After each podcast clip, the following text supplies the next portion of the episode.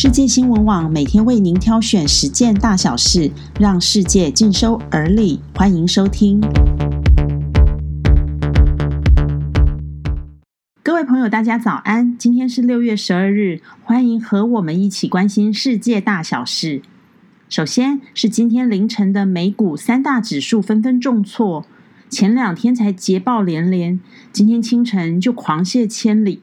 一般认为是忧心美国会有第二波的疫情，也的确包括德州、佛罗里达州、加州等地确诊人数都达到新高，因而引发投资人的忧虑。但是美国财政部长很明确表示，绝对不会关闭经济。道琼工业平均指数下跌了一千八百六十一点，以两万五千一百二十八点作收。史坦普五百指数下跌了一百八十八点。收在三千零二点，而纳斯达克综合指数则下跌了五百二十七点，以九千四百九十二点作收。三项指数都是今年第二次熔断三月十六日以来的最糟单日走势。虽然股指全面下跌，苹果股价也随大盘走低，但是富国银行和汇丰银行都看好苹果扎实复苏，包括市场需求以及五 G 市场的殷殷期待下。他们纷纷调高了苹果目标股价，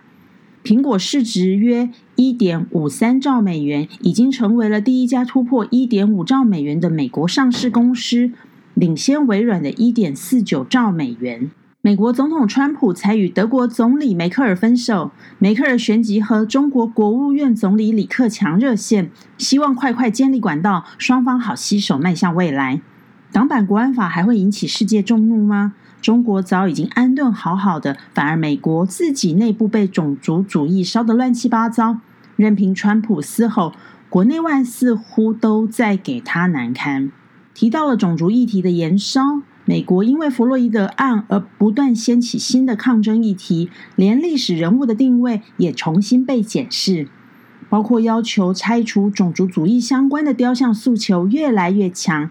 其中包括航海家哥伦布。红军创办人贝登堡等等，连美国国父华盛顿都被抓出来质疑。一名黑人之死，掀起了历史累积许久的种族问题，当然也意味着长期以白人价值为主流的思维要重新面临挑战与重组。以上就是今天的新闻重点，谢谢收听，我们明天空中见。